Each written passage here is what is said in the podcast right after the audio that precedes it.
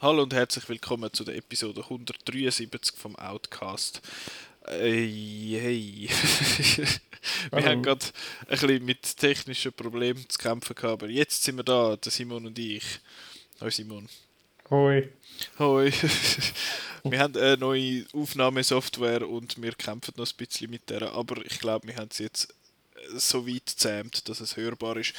Und wir schwätzen heute hauptsächlich über zweieinhalb Sachen. Einerseits habe ich Wonder Woman 1984 noch im Kino gesehen, wo ich ja letzte Woche im Kino Catch-up im Grossen von Chris und Marco nicht habe können berichten davon, wo ich jetzt aber noch schnell möchte darauf eingehen. Dann haben Simon und ich beide Druck gesehen, beziehungsweise Drunk Another Round oder Der Rausch oder wie auch immer der heißt, wo, wo ihr gerade die sind. Ähm, und dann ist natürlich noch das Nicolas Ketchup mit True Romance, wo wir noch werden besprechen am Schluss. Und ich würde sagen, wir springen gerade direkt rein. und zwar äh, mit Wonder Woman 1984. Du hast gesagt, du hättest den auch gesehen, aber noch auf Sky. Genau, ich bin äh, Fool gewesen, habe den im Heimkino gesehen, beziehungsweise Fool oder habe nicht können wählen warten, ähm, wo der auf Sky rausgekommen ist, habe ich dann den dort geschaut. Okay. In meinem Heimkino. Und du, du hast gesagt, du möchtest dich nicht mehr so groß daran erinnern, aber an was magst du dich erinnern? Ich mag mich erinnern daran, dass ich ihn besser gefunden habe als äh, der erste. Okay. Und das ist ja, ähm, ich bin ja ein bisschen ein Hater vom ersten. Mhm. Entschuldigung, Marco, der jetzt dann vielleicht zuhört. Und äh, gerade nochmal Entschuldigung, Marco. Ja, ich weiß, er tickt da genau umgekehrt als ich. Ich habe es halt cool gefunden, dass er lustiger, ein bisschen äh, weniger äh, sich selber ernst nehmend war als der erste. Und das äh, ist bei mir bei so Superhero-Movies meistens äh, ein Bonus. Ich weiß, der Marco würde jetzt auch genau das Gegenteil sagen. Gut, ist er nicht da. genau. Selber geschuld. Ja. Ja, ist das, ist das deine Erinnerung daran? Das ist so ein bisschen meine oberflächliche Erinnerung, ja. Ähm, ich weiß nicht, äh, was ich sonst noch dazu sagen könnte. Also eben, ich habe ihn kurzweilig gefunden. Äh, ich habe auch die Over-the-Top-Bösewichtin äh, mit Kirsten Wiig äh, cool gefunden. Ich finde äh, Kirsten Wiig sowieso eine äh, coole Schauspielerin, auch wenn es äh, eben ein bisschen, naja, äh, eine komische Rolle ist und sie noch für den Razzie nominiert wurde, ich habe es trotzdem cool gefunden. Okay. Äh, kurzweilig, dem kann ich jetzt überhaupt nicht zustimmen. Mir sind die zweieinhalb Stunden sehr lang vorgekommen. Und ich habe vor allem nicht gewusst, dass der so lang ist. Wenn ich, wenn ich ins Kino bin, nachher, wo wir raus sind, habe ich gefunden, der Kopf, der ist hure lang gewesen. Nachher schaut 151 Minuten das ist dann schon, schon ein bisschen gar viel gewesen, habe ich gefunden. Natürlich psychologisch, wenn du es nicht weißt und dann, dann wirst du langsam ungeduldig. Ich habe es von Anfang an gewusst, dachte, oh, zweieinhalb Stunden schießt mir an und bin dann eher positiv ja. überrascht gewesen. Und äh, in der Heim Heimkino ist es natürlich dann ein bisschen bequemer als im Kinositz. Das ist, äh, eben, das ist schon öfters mal so ein bisschen der Begriff B-Movie umgeworfen worden in, Be in Bezug auf den Film. Und ich kann es nachvollziehen, ich stimme dem auch so weit zu. Und der Film ist teilweise aber auch einfach so selten dumm.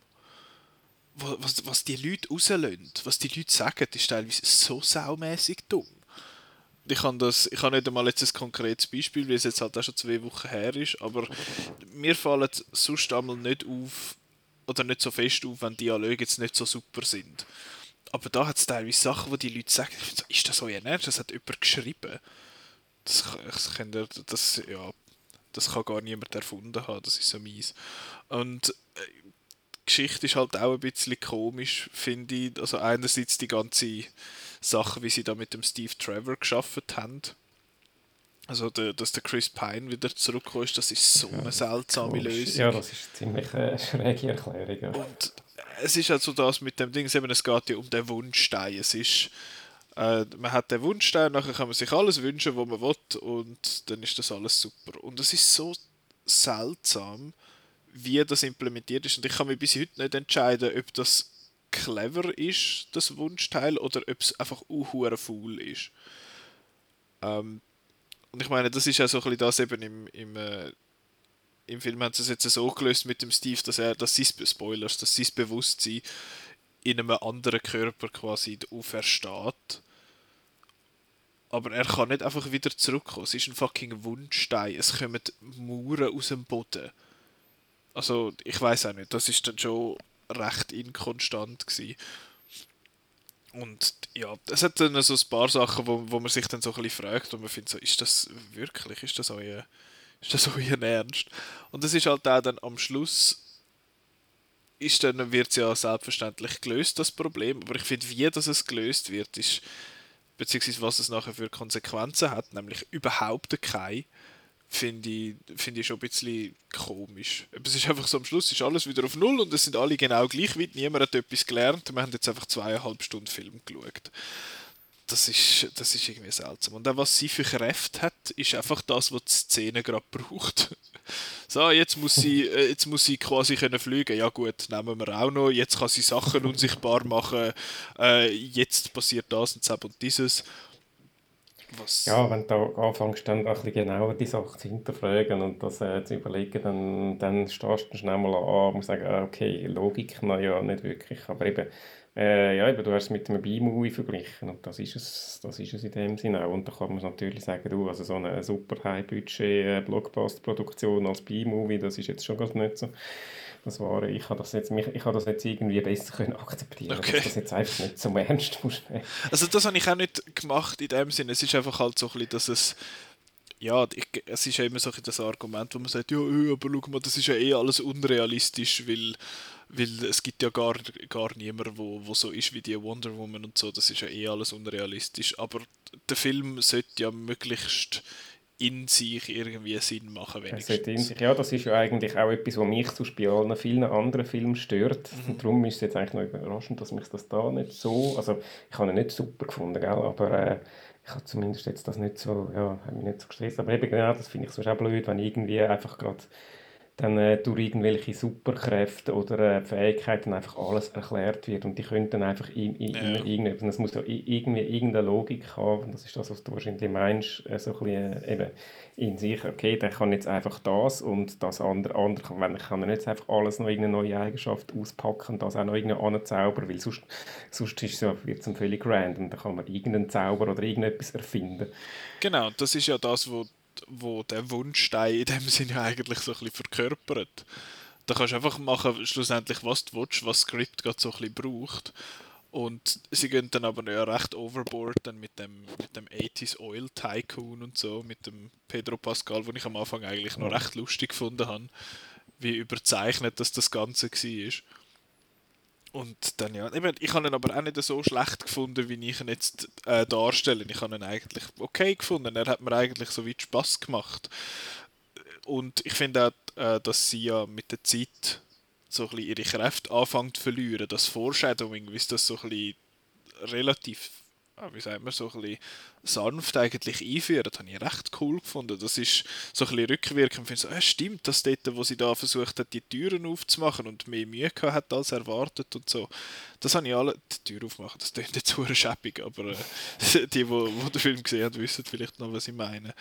Und es hat aber andererseits auch das Problem für mich, wo viele, viele Marvel äh, Villains haben, dass die einfach genau die gleichen Kräfte haben wie die Hauptfigur und da wünscht ihr sich das spezifisch. Also sie findet, ich will genau das Gleiche können wie die anderen. Und das ist einfach, das finde ich so, das ist dermaßen ausgelutscht und ich, ich wirf das auch Marvel immer wieder vor, obwohl ich die Filme eigentlich sehr gern habe. Es können einfach alle immer ein bisschen das Gleiche, es ist ein bisschen langweilig. Und was ich noch möchte erwähnen, ist einfach, dass ich den Film der ist ja rausgekommen vor dem Zack Snyder's Justice League, aber nach, nach dem Original Justice League. Und jetzt ist eh alles, die ganze Timeline, da ist jetzt sowieso Fakt, aber es ist so, so seltsam, die Wonder Woman zu sehen, nachdem man Zack Snyder's Justice League gesehen hat, weil im Justice League, sie hat nichts mit der, mit der gutmütigen Heldin zu tun. Sie klatscht Leute an die Wand, die halb in Blut explodieren im, im Justice League und da schaut sie, dass er ja niemand wirklich zu Schaden kommt und so und rettet die Leute und dort, äh, haut sie Leute um und, und macht Landschaden quasi und alles. Das ist einfach, das beißt sich so wahnsinnig. Aber das hat ja der, der Chris Terrio, der glaube mitgeschrieben hat am, am Drehbuch von der Justice League, hat gesagt, er hätte irgendwie keine Info gehabt, wie die Wonder Woman nachher dargestellt werde in ihrem Solofilm. Also dort ist so ein bisschen, ist noch so ein bisschen problematisch gewesen, aber trotzdem, also es ist einfach mega schwierig gewesen. irgendwie, das beißt sich dermaßen und vor allem so in kurzen Abständen. Ja, eben das, ich, ich habe ihn jetzt wie gesagt nicht mega schlimm gefunden oder so, aber jetzt auch nicht super gut. Aber ich muss auch sagen, ich bin auch eher auf der Seite Wonder Woman Original ist ein bisschen overrated. Ich verstehe die Message und die Wichtigkeit sozial, die er in dem Sinn hat.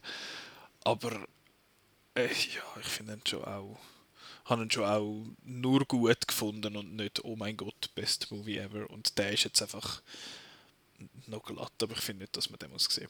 Gut, jetzt haben wir viel Zeit investiert in den Film, den wir letzte Woche schon besprochen haben, aber hey, es sind, es sind neue Perspektiven. Das Gefühl haben wir beide auch noch unsere qualifizierte Senf dazugeben Ja, und jetzt geben wir, jetzt gehen wir von, von nein, ich habe keine gescheite Überleitung, aber auf jeden Fall gehen wir jetzt von, mal zwar Superhelden, man hat zwar schon das Gefühl, dass bei Druck die Leute ein bisschen als Superhelden dargestellt werden. Äh, eben, das ist der Film Drunk Another Round, wie er bei uns heißt, ist von Thomas Winterberg, ist erst kürzlich für den besten fremdsprachigen Film ausgezeichnet worden bei den Oscars und kommt auch ein amerikanisches Remake über mit dem vom und mit dem Leonardo DiCaprio. Also er wird nicht Regie führen, er wird produzieren und ziemlich sicher äh, die Hauptfigur spielen, wo im Original jetzt im Dänischen von Mats Mikkelsen gespielt wird. Und noch schnell ein Kommentar zu dem. Wir lesen ja immer wieder so ein bisschen, Hollywood hat keine eigenen Ideen und die machen immer so Remakes und so. Und die dänische Filmindustrie ist aber offenbar sehr ähm, wie sagen wir, sehr gewillt, ihre Konzepte und ihre Filme, quasi ihre Filmrechte für Remakes zu verkaufen in den USA. Und darum gibt es auch immer wieder so von dänischen Filmen irgendwelche Remakes. Ich meine, der, der Guilty ist ja, glaube ich, auch dänisch. Mhm. Und deshalb wird ja auch, gibt es auch ein Remake in den USA mit dem Jake Gyllenhaal, wo geplant ist, ist jetzt noch nicht ähm, umgesetzt in dem Sinne, ist noch nie nicht, aber das ist auch geplant und das ist wahrscheinlich so ein bisschen in die gleiche Richtung gegangen. Also das ist nicht unbedingt nur ähm, wie sagt man, nur Hollywood, wo einfach gierig... Ja, es ist nicht einfach nur sie, die gierig da in die Welt raus schauen und Zeug zusammen kaufen und dann äh, einfach neu machen, weil ihre Leute zu faul sind zum Untertitel lesen. Das hat sicher einen, trägt sicher einen Teil dazu bei. Ich finde es ja. nicht per se schlimm, wenn jetzt der, äh, Hollywood ein Remake von einem europäischen oder sonst irgendwo auf der Welt äh, produzierten Film macht. Also das, mhm. Das nervt mich dann auch ein bisschen, wenn immer so gekühlt wird und äh, Hollywood klaut. Ja klar, das ist halt, das ist halt so, aber äh, ähm, ja, man erreicht natürlich halt mit Englisch und mit dem Leonardo DiCaprio der Hauptrolle erreicht man zwei, drei Leute mehr und äh, ein guter Stoff ist ein guter Stoff und man kann ein, ein gutes Remake machen. Also das ist dann eher mein, äh, mein, mein Kriterium. Wir haben das jetzt gut äh, neu gemacht mhm. oder nicht. Und da gibt es ja da gibt's beide Beispiele. Also wenn ich jetzt echt muss sagen, du, das wäre jetzt nicht nötig gewesen oder so, ich sage, doch, das ist eigentlich cool gewesen einfach nur so per se im Voraus schon sagen, nee, nee, Hollywood macht dieser Remake, das finde ich dann so ein bisschen lame. ja, ich finde es einfach halt einmal cooler, wenn wenn es einfach neue Sachen gibt und nicht, dass ich nicht einen Film schaue, wo ich schon mal gesehen habe auf anders. Aber eben, wie du sagst, je nachdem kann es auch interessant sein. Du kannst auch noch etwas Neues rausholen aus dem Stoff, idealerweise. Ja, Vielleicht eben manchmal auch nicht. Es gibt, eben, es gibt genug Negativbeispiele. Aber ähm, einfach, eben, ich, ich, ich wehre mich einfach so ein bisschen gegen das Generelle. Äh, mal, mal einfach schon im Voraus mal schon motzen ja. über das böse, böse Hollywood. Das böse, böse Hollywood. Aber jetzt sind wir eigentlich nicht in Hollywood, sondern in Dänemark. Und um was geht es dann bei, bei dem Film? Und zwar geht es darum, dass vier Lehrer, die sind also, was sind die so, 40, 50 umeinander. Und ja, ein 40. Geburtstag, das ist genau. eigentlich dann der Anlass von, dem, von der ganzen Handlung. Genau, die, selben, die sind also ein bisschen langsam, aber sicher in so einer Midlife-Crisis. Die Heim mit der Ehe funktioniert es irgendwie nicht mehr so recht. Und der eine hat quasi immer noch keine Partnerin gefunden und die, die haben, sind irgendwie ein bisschen unglücklich und dann haben sie Kind, wo sie voll schiffen und so. Und es sind also ein bisschen unhappy und die Lehrer in der Schule sind es auch so ein bisschen, die Schüler sind eh nur die ganze Zeit am Handy und passen nicht wirklich auf und machen ein bisschen, was sie wollen und so. Und dann kommt der eine mit so einer These hinführen und sagt, hey, der Sepp und Sepp hat gesagt, dass der Mensch mit 0,5 Promille zu wenig geboren worden ist. Und dass man wie so einen Constant Buzz soll haben, dass man eigentlich immer so eins, zwei Glas Wein tief sein quasi, den ganzen Tag. Und sie machen dann ein Experiment aus dem, wo sie finden, okay, wir ziehen jetzt das einmal durch und sie saufen dann einfach ein paar Schlücke, irgendwie Tequila oder was weiß ich, am, am Morgen, blasen da ins, äh, ins Röhrli rein, beziehungsweise in der, wie heißt in Promillmessgerät-Dings und dann sind sie, okay, wir sind jetzt auf 0,5, jetzt, jetzt gehen wir da rein und dann plötzlich schwingt alles um, also ihre ihre Schüler passen auf, sie sind wieder viel besser im Unterricht gegeben, es sind all der Plausch, die mit der Familie geht es wieder besser, man geht endlich mit der Frau und den Kindern mal wieder einen, einen Ausflug machen und es ist alles lässig und sie haben mal wieder Sex und so, also es ist äh, es ist dann plötzlich alles wieder gut und dann kann man sich auch vorstellen, mehr oder weniger was passiert, wir werden jetzt da nicht zu fest darauf eingehen, was sonst noch so kommt, aber ich glaube, man kann sich es etwa vorstellen und was gibt es da noch groß zu sagen? Ich glaube, das ist der Plot bzw. die Synopsis so ein bisschen zusammengefasst. Jetzt, was hast du gefunden zu dem Film? Nachdem er jetzt vor allem so gehypt worden ist und uh, Oscar und Werbung auf Outnow und mega krass und so. Es ist natürlich immer schwierig, dann so einen Film nach dem Hype zu schauen. Ähm, der Film wäre ja wahrscheinlich in Cannes gelaufen letztes Jahr, beziehungsweise hat jetzt auch die offizielle, äh, hat, äh, wie, wie sagt man denn, äh, Gütesiegel bekommen, ja, Gun, auch wenn Gun ja bekanntlich nicht äh, stattgefunden hat. Und ich habe mir dann überlegt, wie wäre es gewesen, wenn ich den damals in Gun gesehen hätte und dann im Wettbewerb neben irgendwelchen äh, ein mühsamen Drama und dann hätte ich das vielleicht ganz anders aufgenommen als jetzt einfach im Kino, nachdem er schon mit dem Oscar und allem ausgezeichnet wurde. Das so ein bisschen als Prämisse, einfach zum, äh, weil, weil ich so ein bisschen slightly disappointed war insgesamt äh, vom Film, weil ich mir vielleicht ein bisschen mehr erhofft habe und irgendwie äh, am Schluss ein bisschen unbefriedigt war. Bin. Wobei, ich habe nicht alles scheiße gefunden, sondern äh, es ist eher so ein bisschen, ein bisschen zweigespalten. Okay. Und zwar, also einerseits, die Prämisse habe ich eigentlich cool gefunden. So vom, äh, jetzt einfach mal die These und die wollen das ausprobieren und hat auch ein paar coole Einzelszenen, aber er ist eben einfach, er ist sehr vorhersehbar und auch, finde ich, äh, doch halt ein bisschen plakativ da, ähm, in dieser ganzen Art, wie jetzt der Alkohol und Konsum äh, und beziehungsweise die Veränderung, was, was das mit einem macht, dann dargestellt wird, ist er schon sehr äh, einfach. Also da, da trinken die ein Gläschen, ein Gläschen Wein oder Tequila oder was auch immer.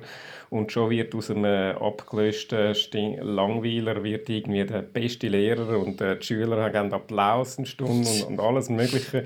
Und, und der andere ist ein, ein Fußballcoach und, und, und kann jetzt mit dem Alkohol wieder plötzlich zum Supermotivator und da der kleine, äh, kleine Schüler, wo, wo immer äh, mit den Brüllen und so. Und der wird plötzlich zum Goalgetter dank dem, nur weil, äh, nur weil jetzt der Trainer ein bisschen Alkohol trinkt. Da finde ich einfach, ja, yeah, also komm jetzt. ich, ich weiß schon, was er sagen Und äh, eben, es, es ist ja tatsächlich, und das ich finde wieder einen coolen Aspekt, er zeigt nicht nur das Negative vom Alkohol, was ja weiß Gott leider genug ist, sondern auch das Positive, das halt wirklich auch hilft, um ein bisschen lockerer werden, um ein bisschen eben entspannter werden und gewisse Sachen gehen die tatsächlich auch besser, wenn man ein paar Schlücke gehabt hat und mal, oder macht mehr Freude und alles. Und das zeigt der Film eben auch und das finde ich einen coolen Aspekt. Aber er, er vereinfacht einfach so, eben so, und so, das regt mich dann ein bisschen auf. Genauso wie dann in der zweiten Hälfte vom Film, wo es dann eben merkt, dass doch nicht alles so einfach nur cool ist. Auch dort tut er dann wieder sehr äh, übertrieben und, und druckt dann fast schon so ein bisschen, äh, soll ich sagen, irgendeine Moral rein, die mich dann wo mich dann ein bisschen genervt hat. Bis eigentlich vor der letzten Szene, ich weiß nicht, und die, die ist dann eigentlich wieder sehr cool gewesen. Das ist auch so ein bisschen die Szene, die vom ganzen Film bleibt am Schluss, wo auch äh, wo auch, glaube auf dem Poster oder was auch immer ist und, äh, und die ist halt dann schon wieder geil. ich weiß nicht, müssen wir jetzt da drum reden oder dürfen wir sagen, was in der Szene passiert? Das ist jetzt nicht ein fetter Spoiler. Nein, ich glaube, das dürfen wir schon sagen. Es tut ja nicht ab, wenn man weiß, dass das kommt. Ja, also eben, es ist ja dort dann, äh, dann Mats Mikkelsen und seine Kumpels eben haben da jetzt ein bisschen schwere Zeit hinter sich und am Schluss äh, haben dann ihre Schüler haben Matur gehabt und ziehen da gerade durch, äh, offenbar ist das in Dänemark oder wieder, wo das dann ist, äh, ist das offenbar Tradition, dass die da irgendwie als Seemann oder eine Frau verkleidet und in einem Bus durch die Stadt fahren und Party machen und, yeah! und dann geraten die halt auch in die Party und äh, Mats Mikkelsen, sein Charakter, Martin heißt er. Ähm, und ja, jetzt Alkohol wäre echt nicht so gut, aber dann lässt er sich dann doch von dieser feuchtfröhlichen Stimmung anstecken und er ist ja, das hat man früher im Film äh, erfahren, äh, Balletttänzer im früheren Leben und äh, nach zwei Schlücken Alkohol kann er lässt er endlich mal...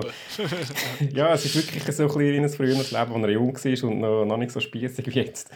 Und eben dann äh, lässt sich dann von dieser fröhlichen Stimmung von der, von der Jungen anstecken, trinkt äh, ein paar Gläschen und äh, fängt dann so richtig an loszutanzen. Und die tanzt dann ist halt wirklich so eine, eine geile Partyszene und denkst, ah, schön, eben, da erinnerst du dich an deine eigene, also, also ich reiche jetzt an meine Maturzeit zurück, wo wir auch so fest hatten, wenn sie nicht ganz so, wir leider nicht mit dem Lastwagen durch die, durch die Stadt gefahren sind, aber äh, und, oder, oder als Hochzeitsfeiern oder einfach so, wo man wirklich einfach ein gutes Time hat und dort hat der Alkohol einfach auch eine gute Rolle, äh, oder eine Rolle gespielt hat dabei, weil das halt dann schon ein bisschen lockerer gemacht hat. Mhm.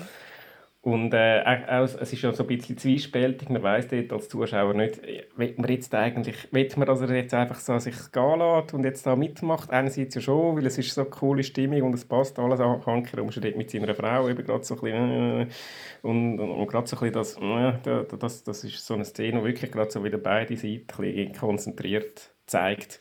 Und äh, habe ich eigentlich sehr einen schönen Abschluss gefunden. Aber eben voran ist es mir einfach zum Teil wirklich sehr vorhersehbar und sehr plakativ gewesen. Mhm. So, jetzt darfst du mal. Ja, also ich, ich, du hast jetzt eigentlich schon vieles gesagt, wo, wo ich lässig gefunden habe und wo mich gestört hat. Also für mich, es ist ja, es wird ja mega als die, die Komödie verkauft, so total lustig ist und so. Und ich finde, das ist ein bisschen Etikettenschwindel. Ja, das ist es, ja. Es ist nämlich bei weitem nicht so lustig, wie er verkauft wird. Er hat schon witzige Szenen, aber ich finde, er hebt die Balance zwischen Komödie und Drama eigentlich recht gut. Das ist das, was für mich auch besonders gut jetzt funktioniert hat in dem Fall eben, dass es, dass es kann lustig sein, dass es aber auch kann ernst sein und die ernsten Themen und die ernsten Szenen nicht von irgendeinem Gag unterma also quasi unterwandert werden oder so, wie jetzt das zum Beispiel oftmals bei so Marvel-Sachen zum Beispiel der Fall ist. Das habe ich wirklich geschätzt, das habe ich cool gefunden. Das ist auch etwas, wo aus irgendeinem Grund die Skandinavier noch gut können, die die Balance zwischen Comedy und, und Drama, das finde ich recht cool. Und eben auch das, was du gesagt hast, dass, dass Alkohol so als quasi limitless-mäßige Superdroge dargestellt wird, wo so, oh, wenn du einen Schluck Wodka saufst, dann, äh, dann, dann, wie sagen wir, it unlocks your brain und so. so. Eben, es hat eine Szene, wo wo jemand einen Schluck Alkohol nimmt und vorher komplett unbrauchbar war und nachher nimmt er, eben, nachher nimmt er den Schluck Alkohol und dann plötzlich funktioniert alles. Ich so, was, so ein Scheißdreck. Das ist dann halt so ein bisschen das, was sich für mich ein bisschen beißt, dass das eben sonst eigentlich eine relativ bodenständige und realistische Darstellung ist und dann kommt der Alkohol drin rein, was einfach verkauft, als wäre es irgendwie eben so eine Superdroge, wo alles wo irgendwie alles besser macht und eben vieles geht dann auch, auch schnell, das, was du erwähnt hast, dass er da am Tag vorher gibt es noch eine halbe Intervention, oh ja, wir lernen bei dir nichts und so. Und er ist mega verwirrt und sagt Sachen falsch und weiß nicht mehr genau, wo er ist. Und am Tag darauf kommt er irgendwie angetrunken arbeiten und am Schluss von der Lektion applaudieren. Und nicht einmal am Schluss, nach fünf Minuten Lektion applaudieren die Schüler und so. Das ist dann, eben, wie du sagst, plakativ, so ein bisschen dick aufgetragen. Und auch das mit dem Vorhersehbar hat mich so ein bisschen hat mich gestört in dem Sinn, weil wenn ich in einen Film hocke und nach 20 Minuten oder nicht einmal kann sagen, okay, das wird passieren und das wird passieren und es kommt am Schluss genau so, dann ist das irgendwie so ein bisschen, je nachdem natürlich, was es für ein Film ist, dann ist das so ein bisschen unbefriedigend, habe ich das Gefühl. Ja, was ein Aspekt jetzt von dem von dem äh, dick auftreten ist nicht nur die positiven Folgen sind sehr dick auftreten, sondern auch die negativen Folgen. Wobei, also wir wissen, Alkoholismus ist etwas, kann etwas Schlimmes sein und von dem her, äh, ja, okay, kann es äh, krasse Folgen haben, aber bei vielen Leuten Jetzt ist, ist jetzt einmal, fängt es mal ganz einfach an mit simpel. Du wirst einfach, zum, zu, wenn du Alkohol trinkst, getrunken hast, wirst du meistens mal uh, müde zum Beispiel. Und pennst ein. Und das ist irgendwie nie, oder ne, ja, nein, im Nebensatz mal, aber sonst ist das irgendwie nicht das Thema, dass das einfach einmal auch noch voll kann sein oder dass du einfach irgendwann nur noch da du liegst und schlafst oder dass du dann musst kotzen gehen, das ist am Anfang wird das kurz irgendwie gezeigt und so, aber sonst ist das irgendwie nie äh, ein Thema, sondern es wird dann einfach gerade wieder ganz krass eben meint, dass seine Ehe fängt an Krise und weiss, und ich, eben, ich verrate jetzt nicht, dass alles noch passiert, aber äh, einfach da wieder sehr, sehr äh, dick auftreten und einfach so ein bisschen äh, das also ja, ich, ich verstehe schon, was er hat wollen sagen, aber äh, muss es gerade so, also wir hätten jetzt nicht unbedingt mit dem Vorschlag, haben wir jetzt müssen ins Gesicht gedruckt überkommen. Und ja. etwas anderes, was ich, äh, ein anderer Aspekt, der mich auch noch so ein bisschen, ähm, ja, soll ich sagen, gestört oder, äh, oder interessiert, also mich, mich würde so interessieren, äh, ob die Schauspieler wirklich dann äh, äh, mit äh, antrunken die Rolle gespielt haben oder nicht. Mhm. Ich habe das jetzt nicht recherchiert, vielleicht findet man das raus mit irgendwelchen Interviews. Weil äh, einfach so ein bisschen, ich finde es immer so ein bisschen mühsam, jetzt nicht nur in dem Film, aber auch in dem Film, wenn, äh, wenn nüchterne Schauspieler Betrunkene spielen ich finde einfach, das ist irgendwie so ein bisschen, nein. immer so ein bisschen die gleichen, weißt du, so das Wanken, so ein bisschen, und ich denke, nein, das ist, also, ja, irgendwie nicht. Also ich meine jetzt, ich, ich rede jetzt von den Szenen, wo es wirklich, wirklich betrunken sind, nicht die, die so ein bisschen, wo er da in der Schule ist und einfach so ein bisschen äh, mit gelöster Zunge und so, sondern wo er wirklich dann das gibt es eine Szene, wo sie wirklich einfach total drin sind und die finde ich dann so ein bisschen, ja, das ist dann wieder so, das geht dann so ein bisschen slapstickige rein, wo ich dann so ein bisschen finde, naja. Irgendwie. Eben darum hat es mich interessiert, haben die dort wirklich so viel getrunken oder nicht? Ich habe es jetzt gerade schnell nachgeschaut und nein, sie haben nichts getrunken. Sie, sind, okay, ja. sie haben gefunden, es sei ein No-Go zum äh, Alkohol trinken am Set. Einerseits, er schreibt jetzt da, also es ist in einem Interview mit Entertainment Week, Weekly, schreibt er, einerseits sei es schwierig, zum mit äh, Schauspielern ihnen kommunizieren, wenn sie getrunken haben. ja. Dann äh, 16 Stunden am Tag halb betrunken sein, weil halt teilweise am Set das geht halt teilweise so lang, oder? Auch mit Pause mhm. natürlich dazwischen, aber 16 Stunden lang so halb betrunken sein ist nicht äh, empfehlenswert. Und drittens haben sie halt viele Szenen, wo stattfinden, wo sie betrunken sind und nachher direkt darauf ab haben sie Szenen, wo sie nüchtern sind und mhm. äh, halt nicht mehr betrunken spielen. Von dem ja, macht es schon Sinn. Macht alles Sinn, ja. Aber eben, das ist ja auch wieder genau so ein Aspekt, der auch so ein bisschen ausgeklammert wird. Eben einfach das, wenn du einen langen Tag hast, kannst du einfach nicht, also ja, es, äh, äh, eben der Alkohol hat, was, was man sagen, hat auch negative Folgen, die jetzt nicht gerade irgendwie so mega, mega, mega krass sind, sondern eben einfach, dass du irgendwann einfach, wie gesagt, dass irgendwann einpennst oder irgendetwas, muss sagen, ja, das ist halt dann auch... Es ist halt dann einfach so ein bisschen die Frage, wie viel von diesen verschiedenen Sachen bringst du dann in einen Zwei-Stunden-Film rein. Ich habe ihn eh schon ein bisschen auf der längeren Seite ja, gefunden, stimmt, muss ich ja. sagen. Und da muss man sich halt wahrscheinlich auf das konzentrieren, wo man Zeit hat und auf das, was man zeigen will. Sie haben jetzt einfach das genommen, wo, wo wie sagt man, ein bisschen viel ist. Aber was ich noch möchte erwähnen, ist, dass ich finde, der Film sieht sehr schön aus. Er ist sehr schön zum Schauen. Er hat oftmals so ein bisschen eine wärmere Farbpalette, was man jetzt sich von Filmen, die in kälteren Orten äh, statt, also äh, wie sagen wir, sind oder äh, angelegt sind, dass mhm. das äh, dort eher sonst der Weißpunkt einfach einmal auf blau gezogen wird und, und der Schwarzpunkt. Und da ist es jetzt relativ warm und schön gemacht und so. Mir hat das eigentlich recht gut gefallen, dass auch der visuelle Stil, wo, wo da war also wo da gewählt worden ist, dass das jetzt wirklich gut funktioniert. Und eben, ich finde jetzt, wir haben jetzt viel Negatives gesagt, eben wegen, ah, es ist mega unrealistisch, wie das dargestellt wird, und plakativ und vorhersehbar und so. Und ich meine, du bist zwar so ein bisschen auf der, was ist du, drei Outnow-Stern? Nein, äh, vier. Ich habe geschwankt zwischen drei und vier und bin dann doch noch vier auf, okay. also vier Outnow-Sterne. Also ich kann ihn eben, weil, weil eigentlich habe ich ihn ja trotzdem gut gefunden und eben es hat vielleicht auch ein bisschen mit Erwartungen zu tun gehabt, die, ich, die er nicht ganz erfüllt hat, was dann immer ein bisschen schwierig ist. Ja, eben, ich habe mir auch gesagt, es sind relativ, ich habe jetzt bei, bei Letterboxd geschrieben, ich habe relativ grosszügige 3,5 Sterne gegeben. Wo, wo ich zwar eben, es ist gerechtfertigt, in dem Sinn finde ich jetzt, weil eben das, was er sagen kommt durch. Die Balance zwischen Comedy und Drama funktioniert jetzt für mich. Er sieht schön aus. Es hat die, die Schlussszene, die wirklich lässig ist. Und eben, er macht auch oftmals Spaß zum Schauen. Von dem her ist er absolut sehenswert, finde ich. Ich finde es jetzt schade, dass wir zwei eigentlich ähnlicher Meinung sind. Ja, wir hätten noch jetzt einen Chris oder jemanden, der wirklich jetzt Fan von dem Film, sollen dabei haben. Und das hätte uns vielleicht auch ein bisschen angesteckt mit, ah, ja, stimmt ja eigentlich schon und so. Wir sind eben, wir sind jetzt so vielleicht ein bisschen, äh, okay, dann ist jetzt halt Oscar und... Ja, also der Dings, der, der Chris hat jetzt geschrieben, in seinem, der Chris hat ja die Review gemacht, er hat jetzt 5 von 6 Outnow-Sternen gegeben. Ähm, eben, dass es toll gespielt ist und dass es, er schreibt jetzt einen differenzierten Umgang mit dem Thema. Das stimmt natürlich zu einem gewissen Grad. Eben, dass er nicht einfach dass es nur scheiße oder nur er lässig ist. Das differenziert in dem Sinn, dass er beide Seiten zeigt, ja, aber in, genau. ja, innerhalb von dem hätte ich es mir vielleicht noch differenziert gewünscht. Aber vielleicht ist das auch, weißt, vielleicht habe ich auch eben Ansprüche, wo man vielleicht einen guten Film dann gar nicht kann erfüllen oder wenn er nicht ja, sechs. Stunden geht.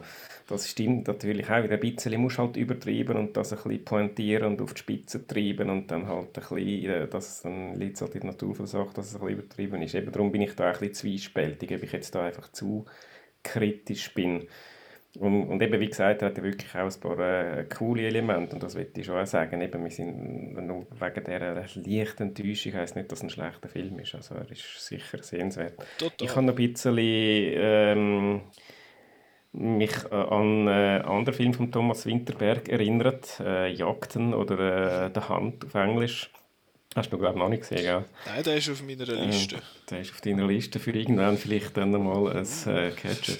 Aber nicht heute, so viel kann ich schon verraten. Okay. ähm, aber ich habe ihn eben gesehen dort. Nein, es ist, ein bisschen, es ist eben so ein, bisschen ein ähnliches Gefühl, das ich damals hatte. Und ich bin auch von Jagden nicht ganz so begeistert wie andere der hat mich auch dort also ein bisschen zu plakativ gedunkt und so ein bisschen.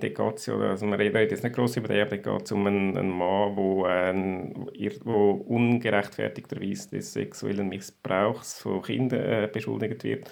Auch dort hat es mich dann ein bisschen zu, so ein bisschen, äh, ja, zu in your face, zu, zu eben, das ist mein Lieblingswort, plakativ, ich habe es jetzt schon sechsmal gesagt. Das ist jetzt aber, äh, schon wenn jemand das Wort plakativ Genau, ja, je, je Alkohol. Dann ist ähm, 0,5 Promille. Ich habe so ein, ein ähnliches Gefühl gehabt wegen dem Schauen, außer dass einfach der ein bisschen mehr Fun ist, weil halt eben so äh, äh, Alkohol lustig und so zwischendurch und der andere ist dann wirklich einfach heavy. Aber so vom, vom Stil her habe ich so, so ein gewisse Parallelen gesehen, so ein einfach, äh, ich hätte einfach gerne so ein bisschen mehr Grautöne gehabt, als nur schwarz und weiß. Ja. Ja, deshalb ist auch noch, ist auch noch auf der Liste. Ich weiß jetzt nicht, ich bin nicht mega versiert in der Filmografie von Thomas Winterberg. Ich habe seinen letzten Film äh, Kursk gesehen. Das war recht ein Mist, habe ich gefunden. Also Mist, den habe ich wirklich nicht gut gefunden. Dort habe ich sogar die Review gemacht. Ich habe ihm, glaube ich, zweieinhalb Sterne gegeben. Ich glaube, wegen dieser Review bin ich nachher nicht schauen, wenn ich mich richtig erinnere. Ja, das ist, das ist halt eben so ein, das ist ein Toronto-Film und Druck ja jetzt auch. Und das ist wahrscheinlich eben so ein das, sobald ein Film irgendwie beim Oscar oder bei den Oscars oder also bei den Awards ein bisschen mitmischt irgendwo, dann hast du plötzlich irgendeine gewisse Erwartungshaltung dran an. Ich weiß noch, mir ist es jetzt mal so gegangen, wo es um Silver Linings Playbook gegangen ist. Gut, vor ja, den habe ich oder so. da hat es gesagt, so, oh, nominiert für, für den Oscar und bla und sowieso und überhaupt. Und ich meine, vor zehn Jahren habe ich Film noch komplett anders geschaut als jetzt. Und ich bin dann dort rausgefunden, so, was das ist jetzt das, also, ich weiß auch nicht, ja, ist, ist okay gewesen, aber habe ich jetzt nicht die, was weiß ich, die Offenbarung gefunden, die viel so Ja, eben, es ist halt immer ein bisschen tückisch. Wahrscheinlich, vielleicht wäre es mir beim Parasite auch so gegangen, wenn ich den nicht schon in Gun gesehen hätte, und, äh, sondern erst nachdem er Oscar bekommen ich weiß es nicht. Es ist eben dann immer so ein bisschen eben durch äh, Erwartungshaltung, die geschürt wird. Total, das ist das ist der, der, das Hype-Ding, wo wir halt so ein bisschen das Problem haben, dass wir verwöhnt sind und können an Filmfestivals gehen, jetzt abgesehen vom, vom ZFF, wo ja schon auch lässig ist und ich meine, ich habe dort La La Land gesehen. Ich wüsste nicht, wie ich La La Land geschaut hätte nach dem ganzen Hype. Ich meine, ich habe gewusst, ja, er ist, ist ja, glaube ich, zu Venedig, bin ich nicht sicher, aber zu Toronto ist Venedig und zu Toronto gelaufen, ja. Und dort alle, oh mein Gott, so toll. Und ich finde, okay, ja, schauen wir mal, ich habe Whiplash Les gefunden und so. Und nachher kommt der. Und ich habe dann den auch grossartig gefunden und nachher ist ja dann, wo es um die Oscars gegangen ist, ist ja dann so ein Backlash quasi gekommen, wo die Leute fanden, das ist ja voll, voll nicht so gut und so. Und ich verstehe das, ich verstehe es auch bei Parasite. Ich meine, ich habe Parasite auch mega lässig gefunden, aber jetzt bei weitem nicht so toll wie alle anderen, weil ich ihn halt einfach dann nach dem ganzen Hype so gesehen und man muss ihn wie äh, habe ich das Gefühl, so entweder vor dem Hype gesehen oder weit nachher. Mhm. Dass sich quasi das Ganze wieder so ein bisschen eingependelt hat. beruhigt, ja. Und nicht der beste Film von allen Zeiten erwartet, sondern einfach ein guter Film. Ja. Aber eben, das ist halt, halt damit schwierig. Und das ist halt so ein bisschen die Problematik, habe ich das Gefühl, wenn man so ein bisschen jetzt zum Beispiel auf Film-Twitter in dem Sinn unterwegs ist. Einfach Twitter und, und vielen so Leute folgt, die irgendwie sich mit Film beschäftigen.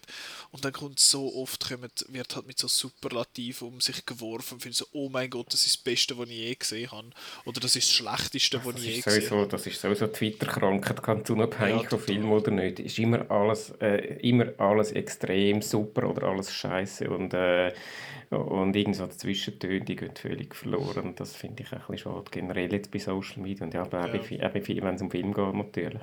Es ist ja nicht einmal nur unbedingt Social Media, es geht ja auch, wenn du jetzt auf YouTube oder so schaust. Es ist, ja. es ist einfach das, was angeschaut wird, das, was angeklickt wird. Oder schaut nicht einmal Social Media, sondern die normalen Medien, wenn jemand äh, schreibt in der Headline, oh mein Gott, das ist das Schlimmste, was ich je gesehen habe, dann schaust du das an. Ein Rant schaut man einfach lieber, als wenn es als so ein bisschen okay. Ja, oder halt auch... Und es ist auch als Kritiker, es macht mehr Spaß, um einfach einen richtigen, geilen Verriss zu schreiben, als so ein bisschen, ja, er ist noch gut, aber das ist dann nicht so gut. Das ja, ist halt... total. Und das ist aber, aber so... es, kann nicht, es kann nicht jeder Film nur total gut oder total scheiße sein. Ja, das, es ist... Ich, ich setze mich ja... Ich, ich finde auch nicht, dass... Ich fände es schade, wenn jeder Film einfach nur passabel wäre.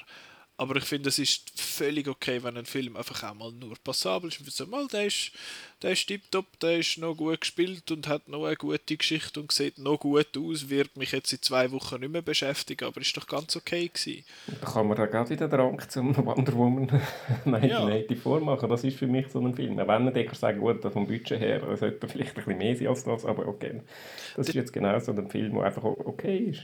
Ja, da gibt's, aber eben, es ist ja dann auch Sachen, nur weil es jetzt zwei, drei Sachen hat, die total scheiße sind, oder die ich jetzt total scheiße finde. Und aber sonst eigentlich ganz okay ist, heisst das ja nicht, dass dann der Film mega scheiße ist. Das ist ja dann einfach äh, oder einfach auch ein Film, der noch gut ist. Ja, das ist dann. dann nicht Sachen, wo da gehen wir dann wieder ein neues Diskussionsthema rein. Eben, wenn, wenn fängt dich ein Film an aufregen und wegen was? Und eben, bei mir ist dann, manchmal, manchmal gibt es Filme, wo ein Detail drin ist, wo mich dann dermaßen aufregt, dass ich dann ganz Film scheiße finde, weil das dann irgendwie so ein bisschen die Kernaussage oder irgendeine Aussage vom Film ist, die mir nicht passt. Ich habe jetzt dummerweise kein gutes Beispiel gerade im Kopf, aber es ist mir schon ein paar Mal so gegangen, ja. dass irgendwie dann denke, das nervt mich jetzt einfach, Gott vertelle.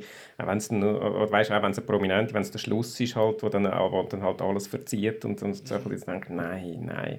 Aber, äh, und dann gibt es wieder andere Filme, wo, wo du genau weißt, okay, das ist blöd, das ist blöd, das ist blöd, aber ich finde trotzdem cool. Ja, es ist wirklich meine, noch schwierig, wie du dann zu deiner Bewertung kommst. Und wir sind ja aber auch furchtbare Hypocrites immer wieder, weil Sachen, wir haben das jetzt besprochen, ich glaube in der Folge, wo es um Falcon and the Winter Soldier gegangen ist, eben das Sachen, wo uns, wo uns im einen Film stören, sind uns im anderen Film egal. Ich meine, wenn das, ja, ja wenn du so ein bisschen überlegst, ich finde Avengers Endgame großartig, aber und dort schlussendlich äh, und ich finde auch Infinity War super, aber wenn wenn du es genau nimmst, der der Händchen, wo der Thanos, der Thanos hat, ist das gleiche wie der Wunschstein. Du kannst einfach schnipsen ja, und dir irgendetwas genau. wünschen und dann passiert es, aber dort äh, dort ist es natürlich viel anders, dort ist es komplett anders aufgebaut, das ist ganz anders inszeniert, das wird nicht so übermäßig übertrieben, aber schlussendlich die Funktion vom Ding ist eigentlich genau gleich. Ja, ja wir sind alle furchtbar inkonsequent in unserer Bewertung. Und es hat ja. halt viel mit unserer momentanen Stimmung und unserer Laune und was auch immer zu tun, wie wir jetzt einen Film gut finden. So. Ich glaube, da müssen wir auch ehrlich zu uns selber sein. Klar hast du gewisse objektive Kriterien, die du kannst beiziehen und dann ein bisschen schauen, gut, dass du nicht einfach irgendwie nur subjektiv deine Meinung abgibst, aber letztendlich hat es halt immer einfach mit uns selber zu tun, was wir jetzt gerade einfach lässig finden und das ist dann ein bisschen random und das ist auch okay so. Ja, das ist ja so ein bisschen das ist ja so ein bisschen der Punkt halt bei den, bei den Reviews, wenn du ich, ich finde es nicht wirklich toll, wenn du ein Review schreibst, oder nicht jetzt du spezifisch, sondern mehr, wenn man ein Review schreibt oder macht irgendwie und dann einfach einen, einen Verriss quasi an so einem Detail aufhängt Und anstatt dass man sagt, ja, ist okay, 6 von 10 oder so, das ist noch glatt, aber eben, das ist dann halt auch wie, wie die Wertung dann wieder aufgenommen wird und so. Und dann heißt ja, der Outnow, der Herr oder der, der Herr oder die Frau Outnow hat dem das und das gegeben. Also wir haben jetzt, ich habe das Gefühl, nicht grossen Backlash wegen unseren Reviews, aber habe ich das Gefühl. Aber ja, von dem her, das ist, das, das widerspiegelt sich dann so ein bisschen in dem, dass, dass halt, ja, gibst dem einen, ich gebe jetzt dem äh, Assassin's Creed Film 3,5 Sterne und nachher gebe ich aber auch am Tomb Raider Film 3,5 Sterne, wo wahrscheinlich viele Leute finden, bist du eigentlich des Wahnsinns. Aber eben, es kommt immer darauf an, was für, ein, was für einen Rucksack bringst du mit, in was für einer Stimmung bist du, in was für einer mhm. Lage von der Welt. Äh, das ist gerade so umeinander. Und das ist jetzt bei dem ja nicht anders. Es hat einen riesen Hype gegeben vorab, es hat Oscars, man hat gefunden, oh ja, das ist sicher lässig und so. Und nachher gehst du aus und findest, man, der ist eigentlich einfach nur okay gewesen aber man hat halt dann etwas mehr erwartet, wo der Film wahrscheinlich gar nicht gerecht werden in dem Sinn. Ja. Ja, ich glaube eben, das ist es, jetzt sind wir auch so ein bisschen in dem Review-Thema rein, da haben wir auch mal gesagt, wir machen Ja, das wird immer noch grösseres Thema, das, da, da, könnte ich jetzt, Ja, da könnte ich jetzt noch eine halbe Stunde weiterschwätzen, aber das machen wir jetzt nicht, würde ich sagen. Gehen wir einfach weiter. Genau, ich habe jetzt auch gedacht, ich, ich leite wieder so ein bisschen weg von dem, möglichst, möglichst smooth. Aber dann würde ich sagen, ist, das, ist es das jetzt von Druck, Drunk, whatever. Und wir gehen zum Nicolas Ketchup. Jawohl. Ich habe vergessen, wer mir das aufgetragen hat. Du und der Marco? Es sind der Marco und ich. Gewesen. Der Marco hat ihn eigentlich ausgewählt und hat den vorgeschlagen. Und ich okay. habe gesagt, jawohl, ist gut. Es ist äh, nämlich der Tony Scott-Film True Romance aus dem Jahr 1993. Hat ein paar es ist noch lustig, wenn man sich im Vorab so ein bisschen anschaut, wer alles involviert ist in dem Film. Einerseits ist eben der Tony Scott, ist der Regisseur, ist übrigens äh, das zweite, der zweite Tony Scott-Film im Catch-up. Der erste ja, ist, was ist, ich habe es jetzt gerade vergessen, ich habe mir das nämlich extra noch aufgeschrieben dass ich das, äh, dass das der zweite war und ich weiß aber nicht mehr, welcher das der erste war. Jetzt muss ich gerade mal schnell schauen. Das kann ich schauen, während du da ein bisschen weiter Jetzt habe ich es schon offen. Ah, der Last Boy Scout natürlich. Das ist der. Ist der mal im Ketchup gewesen? Der ist mal im Ketchup gewesen, ja. Aha, Last Boy Scout. Genau. Das war der erste. Gewesen. Auf jeden Fall, er ist Regisseur. Dann hast du äh, noch einen recht jungen Quentin Tarantino, der das Drehbuch geschrieben hat. Er hat einen Film gemacht vorab also es ist zwischen Reservoir Dogs und Pulp Fiction ist jetzt der rausgekommen, True Romance. Dann hast du Leute, die involviert sind. Du hast Samuel L. Jackson, Gary Oldman, Brad Pitt, Christian Slater, Patricia Arquette, Christopher Walken, äh, James Gandolfini und Dennis Hopper. Dennis Hopper, der, äh, wie heißt er, der Val Kilmer theoretisch. Kilmer, genau. ähm, also und alles nur in, das sind zum Teil, also außer Christian Slater und Patricia Arquette sind eigentlich alles 5 Minuten Auftritte. Das ist, das ist sehr, sehr lustig, aber ich möchte jetzt sagen, vorab, das wird, wird wieder Spoiler-heavy, wir werden den Film diskutieren, in dem Sinne ohne jetzt Rücksicht zu nehmen auf die Leute, die ihn nicht gesehen haben. Und ja, es ist, es ist interessant, jetzt möchte ich aber zuerst schnell eben sagen, um was es geht. Es geht um einen Christian Slater, seine Figur, ich vergesse immer seinen Namen, heißt er Clarence. Ja.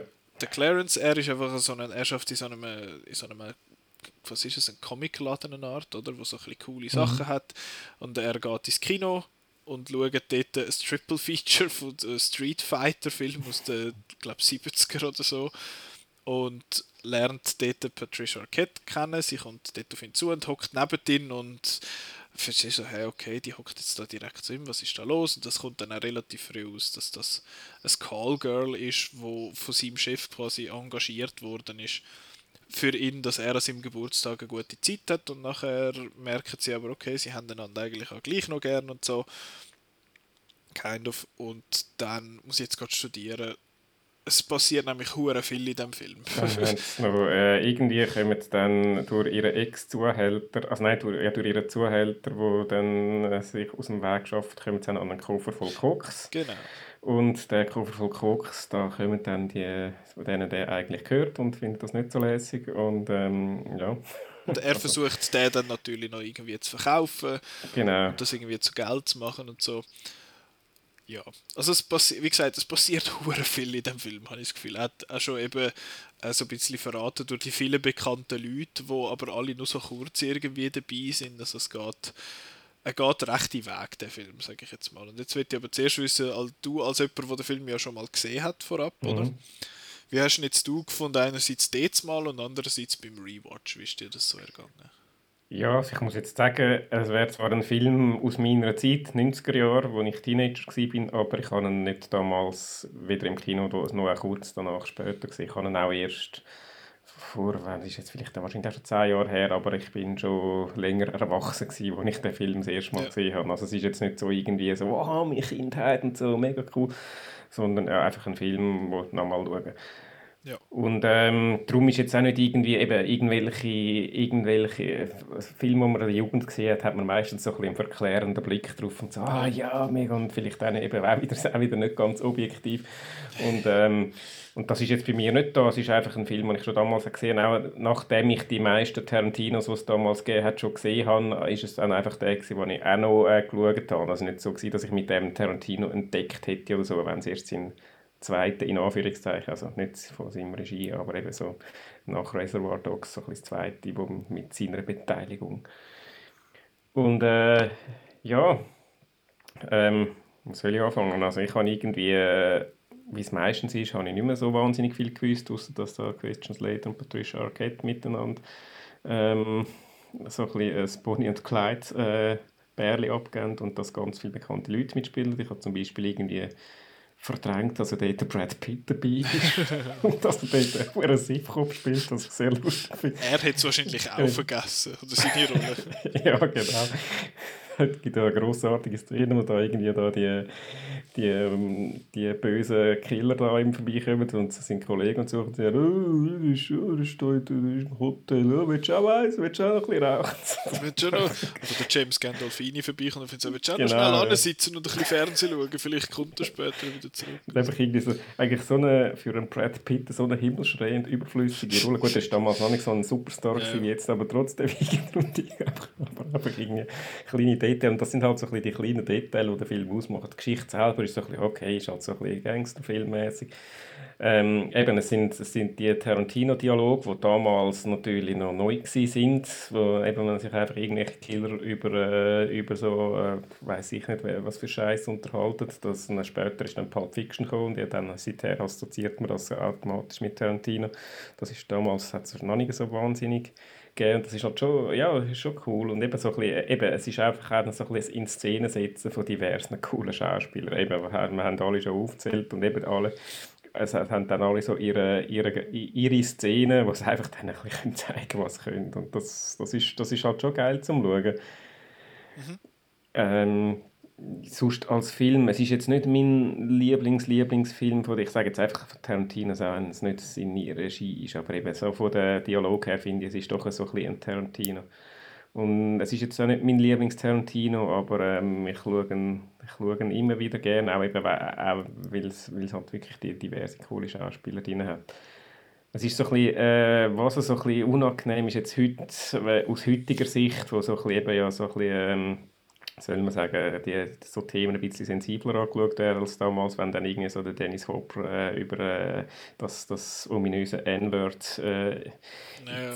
ins Maul nimmt, wo einfach äh, Weisse, die das sagen, wo man sagen, ja, ja, das ist jetzt schon irgendwie so ein bisschen, äh, man, man schaut es nicht mehr so gern und findet es nicht mehr ganz so cool und lässig und äh, wie, wie, wie man das vielleicht früher noch gefunden hat. Dort würde ich schnell reingrätschen, das ist mir auch aufgefallen. Ich fand, okay, das ist wieder der, der Tarantino, der einfach das Wort irgendwie hure gerne ja. braucht. Das hat, das die, also seine Figuren sagen das die ganze Zeit, aber eben, ich finde das halt noch, noch wichtig, dass man dort sagt, ja, es gibt, auch wenn das ein Wort ist, das man heute nicht mehr sagt, auch dort nicht mehr hätte sollen sagen das ist ein Wort, Klar, wo die Leute... Die, die Characters halt ja, dann sagen, ja. Es sind ja alles schon... verwerfliche Figuren, wo alle irgendwie Dreck am Stecken und nicht wirklich sympathisch, also Dreck am Stecken haben und nicht wirklich sympathisch sind. Von dem her ist das etwas, mhm. wo ich, wo ich finde, das muss man so ein bisschen trennen. Aber äh, mir ist es auch so gegangen, von oh, der Tarantino wieder nicht das N-Wort, ich schon gern. mhm. Der lässt auch Leute sagen, wo es eigentlich ja, was eigentlich theoretisch nicht sollten sagen, aber ich finde, das es geht eben schon auf, es kommt mega darauf an, in welchem, in welchem Kontext dass es halt dann wieder ist. Aber ja, ja es ist eben in dieser Szene, nein, also ich bin eigentlich so jetzt äh, mal durch, eben in dieser Szene kostet das halt gerade so richtig aus. Ja, ja. äh, ja, das ist dann so ein bisschen, ja, eben, es ist genau, was du sagst, eben, es ist halt dann der Charakter und der ist halt einfach so und sagt das einfach, aber eben, du, ja, hast einen Tarantino im Kopf, wie er das schreibt und geil findet und dann so denke ich, bisschen Der war noch jung, gewesen. der war dort irgendwie in meinem der Alter. Der 30 gewesen, ja. Eben, äh, ich weiß nicht, ob ich dort auch so ein bisschen extra edgy Zeug geschrieben habe. Erst wirklich 30 gewesen, wo das rauskam, ist noch recht jung. Ähm, ja, aber dann sage ich doch, was ich gefunden habe. Mhm. Ich habe ihn sehr lässig gefunden. Er hat mir wirklich Spaß gemacht zum Schauen. Ich finde, er hat an gewissen Stellen so ein bisschen Längen. Da zieht er sich so ein bisschen und es ist nicht einfach, sonst sage ich immer so ein öde Mittelteile, zieht ein bisschen, da hat es jetzt aber wie mehrere so kürzere Abschnitte, wo ich finde, ja, okay, jetzt ist, jetzt ist wieder so ein bisschen so ein bisschen zäh und so. Aber ich finde es einfach lustig, dass eigentlich die Leute, die ich jetzt als die bekannten Leute anschaue, sind die, die eigentlich völlig in der Nebenrolle sind und nur ganz kurz vorkommen. Und jetzt, klar, die, äh, Patricia Arquette und der Christian Slater oder auch der Michael Rappaport, das sind schon Leute, die man noch kennt. Ja, aber es sind nicht die Superstars. Genau, das sind so ein bisschen die, die, die eher sonst in der Nebenrolle wären. Also es ist eigentlich alles so ein bisschen geflippt, das finde ich eigentlich noch lustig. Dann habe ich mir aufgeschrieben, äh, das Xylophon. Genau, Die ja. Musik, die Musik ist ja von Hans Zimmer, ja.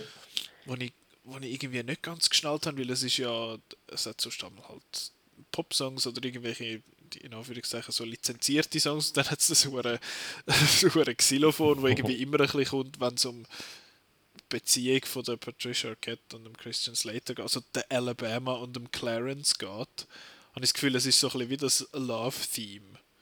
Habe ich mhm. jetzt das Gefühl gehabt. Ich, ich habe das irgendwie total irritierend gefunden, weil das immer so, weil das so ein leicht lüpfiges Theme ist in einem, in einem Film, wo sonst eigentlich äh, ja, teilweise total brutal ist und so. Es ist ungewöhnlich, aber es, ist, gehört es ist fast so ein bisschen zu dem Film zusammen. Es ist wirklich so ein, ein charakteristischer äh, Teil von dem Film, der ihn so ein bisschen speziell macht. Ja, also wenn du jetzt das irgendwo hörst, dann ist sofort ah, True Romance.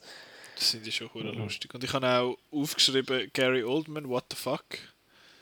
Das ist ja schon auch eine Rolle. Hey. Leck mir am Hempen. Ist, er ist ja der, der Pimp-Dealer-Man mit Dreadlocks und irgend so Narben und das, so, ein, äh, so ein kaputtes Auge und irgendwelche und Grills. Und irgendeinen komischen Südstaaten-Akzent oder was also völlig, völlig verdreht, das Ganze. Und ich meine, seine Figur heißt Drexel Spivey oder so. Also ja, nur schon das, das ist, das ist habe ich sehr, sehr lustig gefunden. Und er hat offenbar im Interview einmal gesagt, dass das eine von seinen Lieblingsrollen war zum Spielen. Das kann man auch vorstellen. Dann eben der Brad Pitt, der wirklich einfach in drei, drei Szenen vorkommt, die hat er wahrscheinlich alle innerhalb von anderthalb Stunden gedreht ähm, wenn er dort auf seinem Sofa hängt und irgendwie eins kifft und sagt, ja, wo, wo sind meine Kollegen, wo sind deine Kollegen? Ja, äh, du musst jetzt ganz dort abfahren und dann irgendwo gehst du mal rechts und du musst ganz lang weiterfahren und dann bist du nicht bei dort. so, okay, ja. so genau habe ich es nicht wissen. Ähm, ich finde auch den, den Vibe sonst eigentlich recht cool. Eben, es ist alles so, alles so warm wieder da und auch das, das äh, Scheiße, wie es jetzt geheißen? Das, ähm, das Hotel, wo sie sind, oder das Motel sowieso in Banana in nein, Banana City. Äh, ähm, ich habe vergessen, wie es heißt, aber einfach nur schon die Einfahrt dort habe ich irgendwie total stylisch gefunden und auch die Auseinandersetzung dann zwischen der Patricia Arquette und dem James Gandolfini in dem, in dem Motelzimmer ist, ist sehr, sehr stylisch. Also es hat vieles, was sehr, sehr stylisch inszeniert worden ist. Was ich auch sehr habe müssen lachen. Eben, ich habe gehört, so ein bisschen im Voraus, dass es viele bekannte Leute hat, die aber gar nicht so wichtig sind, dass der Samuel L. Jackson in einer Szene drin ist und irgendwie drei Sätze sagt und nachher verschossen wird. Verschossen wird. wow, okay, mit dem habe ich nicht gerechnet. Das ist dann schon, das ist dann schon sehr, sehr witzig. Aber ich finde jetzt auch, die Geschichte ist nicht ja, um das geht es nicht wirklich. Es geht mehr so ein bisschen um die Charakter-Momente und so ein bisschen ums Feeling, habe ich das Gefühl. Und es hat einfach ein paar geile Ideen, eben, dass man einen Drogendeal quasi mehr oder weniger bespricht und Hauptzeit auf einer, auf einer ist völlig Irrsinn.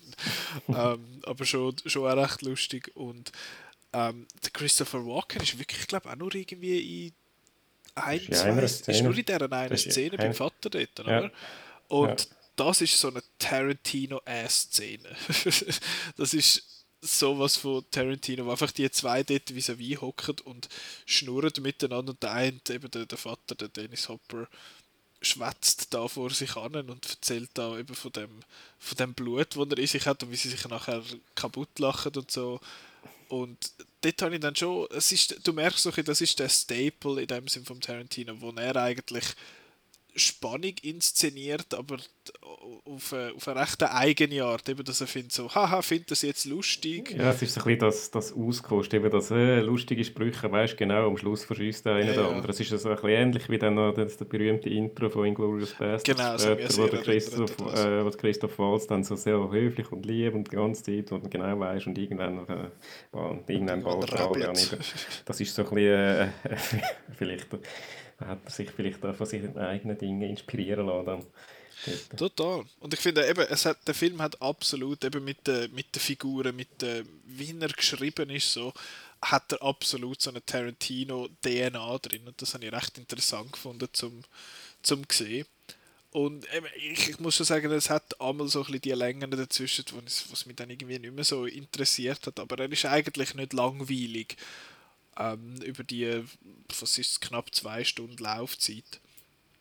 Also ein, ein, absolut sehenswerter Film. Und was ich noch lustig finde, ich habe noch äh, ins IMDb von Tony Scott reingeschaut. Der ist ja vor neun Jahren gestorben, hat, glaube ich, so viel man ist Selbstmord begangen.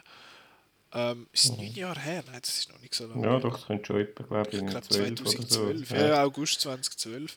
Und was ich noch spannend finde, ist, wenn du bei ihm auf seine Filmografie gehst und bei den Produzenten hat er 18 bevorstehende Projekte. Also ja, Sachen, die er wahrscheinlich mal irgendwie mitfinanziert hat. Ja, irgendwie lustig. Zum Beispiel The Hunger 2. ja, wo wahrscheinlich vieles irgendwie nie wird, äh, nie wird passieren. Aber ja, also wirklich ein, ein cooler Film im, im wahrsten mhm. Sinne vom Wort. Und glaube, so 90s, wie es geht, oder? Mhm. Also vom, von dem ganzen Feeling, das finde ich schon, habe ich schon lässig gefunden. Ich wüsste jetzt im Fall aber gar noch nicht genau, was ihm würde geben. So, so, ähm, wie sagt man, wertungstechnisch so zwischen 4,5 und 5. Letterboxd oder auch? Nein. Nein, nicht, nicht Letterboxd. so ja. toll haben so lesen dann schon auch nicht gefunden, dass ich jetzt gerade äh, Head over Heels in Love bin mit dem. Aber wirklich ein, ein, ein lässiger Film, wo, wo total Spaß macht und auch einfach cool aussieht, cool gespielt ist. Und ja, lässig kann man machen. Ich finde zwar, was ich noch muss sagen, was mir jetzt gerade noch in den Sinn ist, es hat dann schlussendlich noch so ein paar Sideplots, die ich finde, das sind irgendwie nicht so nötig gewesen. Ich habe jetzt gefunden, der, das Ganze mit dem, mit dem Mole, wie, also wie heißt er da, der, ich weiß schon wieder nicht mehr, wie er, wie er geheißen hat, aber auf jeden Fall der, der quasi seinen sein Chef verraten hat dann bei der Polizei, das ist irgendwie so ein bisschen, das hat dann so ein bisschen zu viel Zeit gebraucht, was am Schluss dann irgendwie eigentlich nicht wirklich gebraucht hätte. Ja, aber dann würde ich sagen, schließen wir an dieser Stelle True Romance ab. Mhm. Jetzt geht es noch darum, was gibst du mir, was dreist du mir auf für in, nicht in zwei Wochen, wir machen das in drei Wochen. Weil in zwei Wochen ist Folge 175 und da gibt es etwas anderes als Ketchup. ja, also ich bin jetzt wieder allein, das heißt, ich werde wieder irgendeinen Ebefurz nehmen. Da habe ich natürlich ganz viele äh, Kandidaten gehabt. Ich habe mich jetzt für einen, einen entschieden, einen, einen neueren, ja. wo ich in Cannes gesehen habe. Was? Äh, und ist aus dem gleichen Jahr, wie der Tony Scott gestorben ist. 2012 Gun-Film. Genau, ja. Hat der etwas gewonnen? Nein, ich glaube es im Fall nicht. Er ist zwar recht gehypert worden, hat er am Schluss in Cannes dann nichts, oder zumindest keinen relevanten Preis gewonnen. Okay.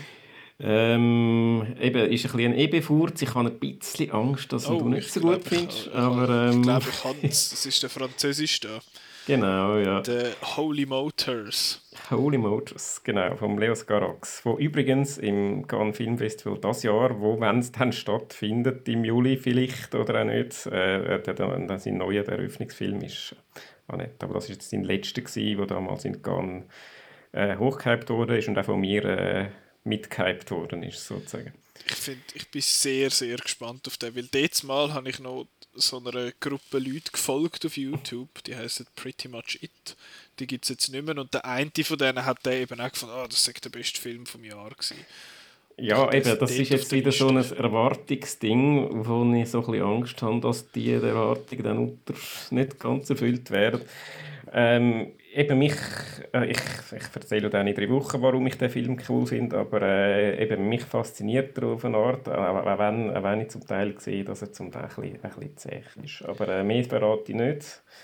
Ähm, ich ja. finde es jetzt auch sehr spannend, so ein bisschen, äh, bei, bei Letterboxd zu schauen, was so ein bisschen meine Bubble sagt. Du hast viereinhalb Sterne gegeben, der Maximum Cinema Kollege, der Alan, gibt fünf Sterne.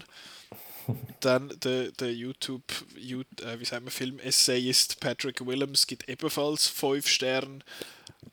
Der Chris gibt dreieinhalb. Der Marco gibt drei. Und ein, ein guter Kollege von mir äh, zweieinhalb. Also das, es ist ein recht, ja, es ist ein, ein Spektrum. Spektrum. Und, und eben, ich bin, sehr bin gespannt. nicht sicher, ob du ihn gut findest, aber ich bin sehr gespannt, wie du ihn findest.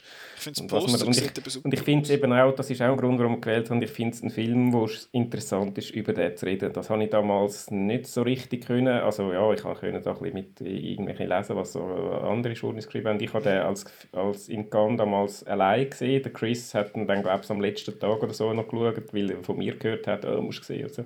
Aber ich hatte dort eigentlich niemanden gehabt, mit dem ich über, mich über den können unterhalten und das wird jetzt ein bisschen nachholen. Zehn Jahre später. genau. Neun Jahre später, Aber ja gut, das heisst, auf in drei Wochen äh, schauen wir Holy Motors. Vom, heisst er wirklich Leos Carax? Leos Carax. So? Also, wenn man so sagt, keine Ahnung, glaube so, Leos so Carax. Also, Französisch, Leos Carax. Leo Carax, Leo, wahrscheinlich heißt es S nicht, ja, keine Ahnung. Aber man schreibt jedenfalls Leos. Leos, gut. Jetzt, nächste Woche muss ich noch schauen, was wir machen, ehrlich gesagt. Wahrscheinlich besprechen wir äh, I Care a Lot, nehme ich jetzt einmal an, und ähm, ja, sonst noch ein paar Kinofilme. Ich muss noch mal schnell schauen. Ich habe jetzt wieder ganz, ganz schlecht vorbereitet. Jetzt muss ich schnell da ins, ins, äh, ins, ins MacBook rein tippen, zum schauen, was rauskommt. Aber ich meine, der Promising Young Woman sei auch bald mal unterwegs, aber ich weiß gerade wieder nicht mehr, wann das ist. Das sind die beiden Filme, die ich vom Titel her aus irgendeinem Grund immer verwechselt habe. Ja, 13.05. Also nächste Woche werden wir über, über Kinosachen schwätzen. Promising Young Woman, äh, I Care a Lot kommt glaube ich raus. Dann kommt ja unerwarteterweise Raya and the Last Dragon äh, ins Kino, wo ich wahrscheinlich dann wird sehen und es kommt noch ein Film auf Netflix, wo wir vielleicht noch könnten besprechen, wo du glaube ich mal auf der Liste gehabt hast die letzten zwei Jahre. Ah ja, der Woman in the Window, the genau, in the window. Auf, auf, zwei, auf zwei Most Anticipated Listen und jetzt wird er da auf Netflix verschärft. Ja, dann müssen wir jetzt bald mal schauen, ist mit der Amy Adams, also schon mal, schon mal gut. Allgemein äh, rechte äh, wie sagen wir, erfreulicherweise sehr frauenlastig, eben Promising Young Woman, I Care a Lot, mhm. The Woman in the Window, Raya and the Last Dragon. Prima Sache. Das kann man alles schauen, was sonst noch so im Kino kommt und was, wann, wo, wie, warum läuft.